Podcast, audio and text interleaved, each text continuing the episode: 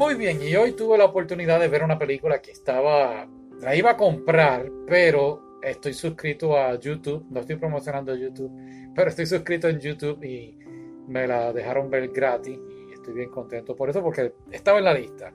Y me recordó a una película que vi hace como 10 años atrás y una cosa llevó a la otra y vi otra película que no estaba en la lista, pero dije, pues, pues vamos a verla.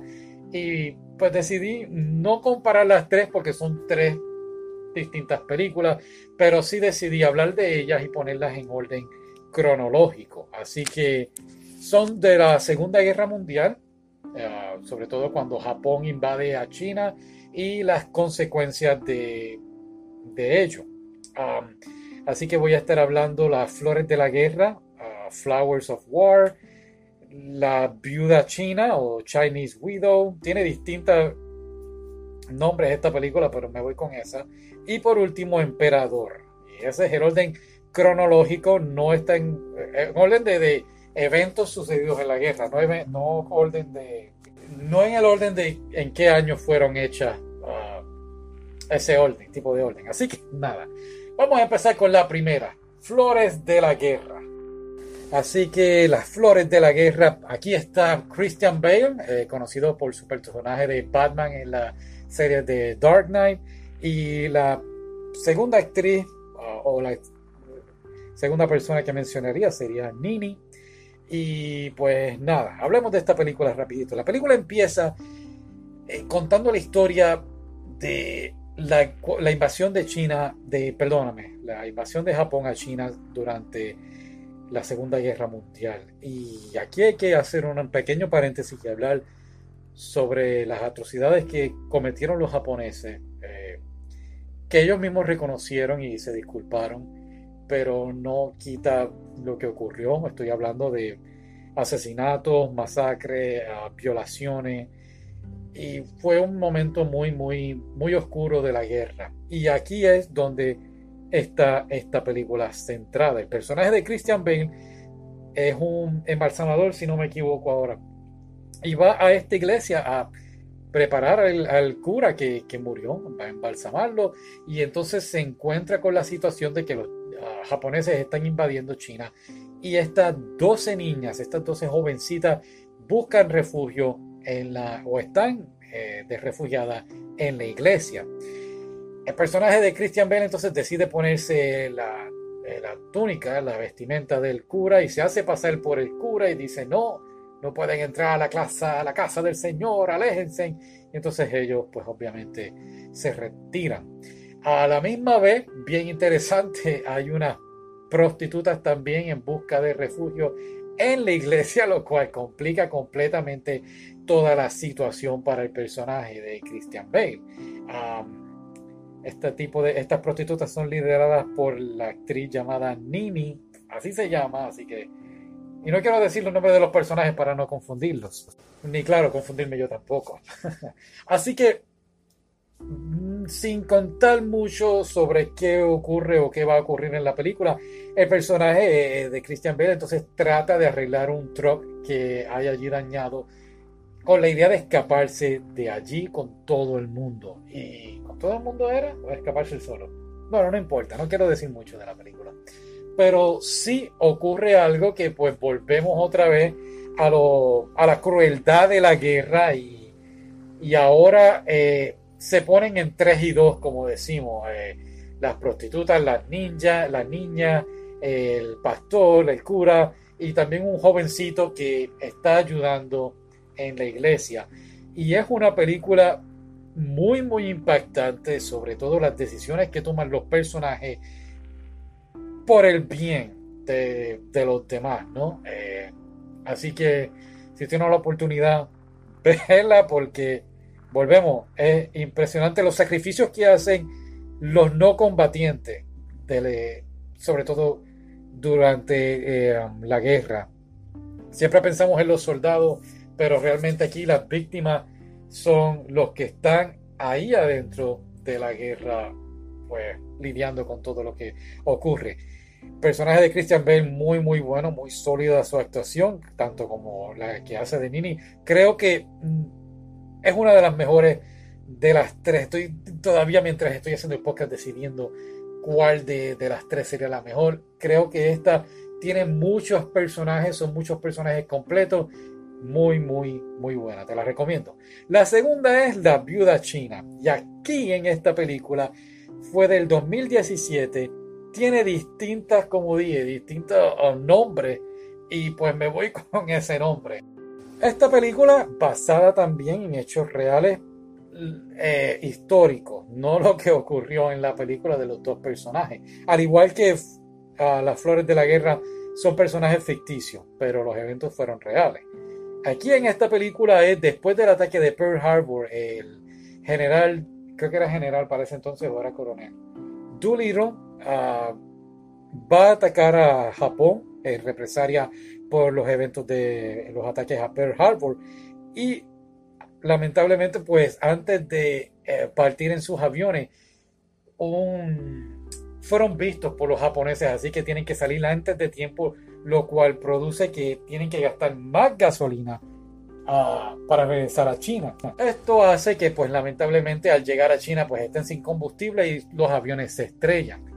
Todo eso fue real. Ah, ahora, lo que pasa ahora en la película es ficticio, pero a la misma vez pudo haber sido más o menos real.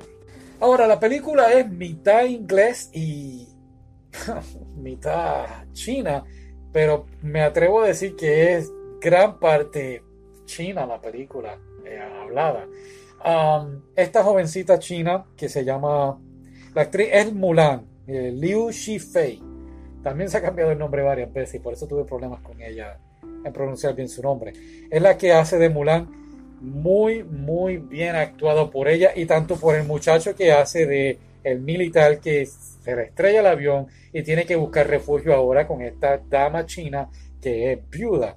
Uh, Emil Hirsch es el actor muy muy bueno, se ha convertido en uno de mis favoritos, últimamente está haciendo unas muy buenas producciones. Y obviamente pues es una viuda con un americano, va a haber una atracción amorosa entre ellos, pero volvemos, está muy bien realizada la tensión que hay. Están los japoneses invadiendo China, están buscando a los americanos. ¿Qué va a pasar con este extraño que ha llegado del cielo y ahora tengo que protegerlo porque está yo en mi casa? Y la película es bien, bien real y pues lamentablemente vemos lo mismo, la crueldad de la guerra y, y a la misma vez vemos cómo trata de traer lo mejor de la humanidad y los sacrificios de los, de los civiles. Fue una de las películas que más me impactó de todas. Uh, las Flores de la Guerra me impactó. Esta también fue bastante impactante. Y ya, déjame ver qué más se me olvida, si algo. Bueno, lo que sí me molestó de esta película fue el final, porque fue un final. Volvemos, la historia histórica es verídica. Ay, se me trabó la lengua pero los eventos de los dos actores no son reales. Y vamos entonces a que pues utilizaron algo, pusieron el nombre falso. Esas cosas a mí pues no me gustan. ¿Me entiendes? Eso sí, la actuación de tanto Liu Yufei y Emil Hirsch fueron excelentes. De verdad que muy muy buena. Y hablando de eventos históricos que pues fueron reales, pero a la misma vez la película no tiene muchas cosas reales. Vamos a hablar de Emperador, una película del 2002, no, 2012, disculpa. Y es protagonizada por Matthew Fox, eh, reconocido por la serie Lost o Desaparecido, y Tommy Lee Jones. Ah, Tommy Lee Jones, ¿qué se puede decir de tremendo actor? La película es entonces cuando termina la Segunda Guerra Mundial o cuando, mejor dicho, Japón se, se rinde. Y entonces el general Douglas MacArthur tiene la misión, Douglas MacArthur, eh, protagonizado por Tommy Lee Jones, tiene la misión de traer entonces todos estos líderes de Japón, inclusive el emperador de Japón, al tribunal y decidir si van a ser sentenciados no por crímenes de guerra. El personaje de Matthew Fox es un general también, general Fellers, ambos de la vida real. Y el general uh, Fellers o Matthew Fox tiene que estar entonces investigando, tiene que llegar a una conclusión si el emperador de Japón tuvo la culpa o tuvo la decisión de comenzar la guerra. La película, volvemos, es verídica, que sí eh, um, se hizo una investigación, ambos generales existieron, ambos generales, eh, tanto el personaje de Tommy Lee Jones eh, ordenó al personaje de Matthew Fox a hacer la investigación. Todo eso fue real.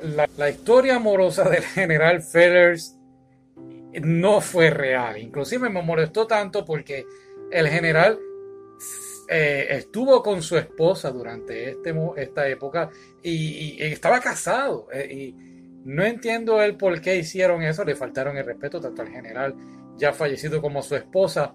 Entiendo el por qué querían proyectar una visión del de, punto de vista del japonés y cómo este general eh, conocía sobre la cultura japonesa. Entiendo por qué lo hicieron, no debieron haberlo hecho, honestamente, pudieron haber buscado otra forma. Um, pero sí me gustó el aspecto de que te demuestran eh, cómo era el Japón de antes de la guerra, antes de los ataques de los americanos y cómo terminó en ceniza, tanto después de las dos bombas nucleares como los ataques, eh, los eventos de los ataques. Eh, um, muy muy bien actuada por ambos actores. Creo que Tommy Lee Jones hizo un excelente trabajo. Matthew Fox tuvo sus partes como que mm, no sé, no, no, soy crítico de cine, pero he visto bastantes películas y así que sí soy crítico. y no sé, hubo dos o tres escenas que, que no me convenció mucho. Sí me gustó mucho el aspecto de, de que trajeron la cultura japonesa y, y cómo entonces la idea de que Estados Unidos sí necesitaba esa figura del emperador para reconstruir a Japón. Si no hubiese estado el emperador, eh, si no lo hubiesen perdonado, por, decirlo así, hubiese sido una historia muy, muy distinta y sí lo traen a, relucir en la película. Eh, el por qué, las consecuencias y si lo perdonan o no lo perdonan. Um, esta película estuvo muy bien, pero aparte de lo que me molestó, pues, pues me molestó. No, no sé ni cómo expresarme en este momento. De las tres películas, de las tres, creo que la viuda china fue la más que me gustó y es porque la película está concentrada solamente en los dos personajes, o tres en este caso, porque la viuda tiene una niña, no lo mencioné.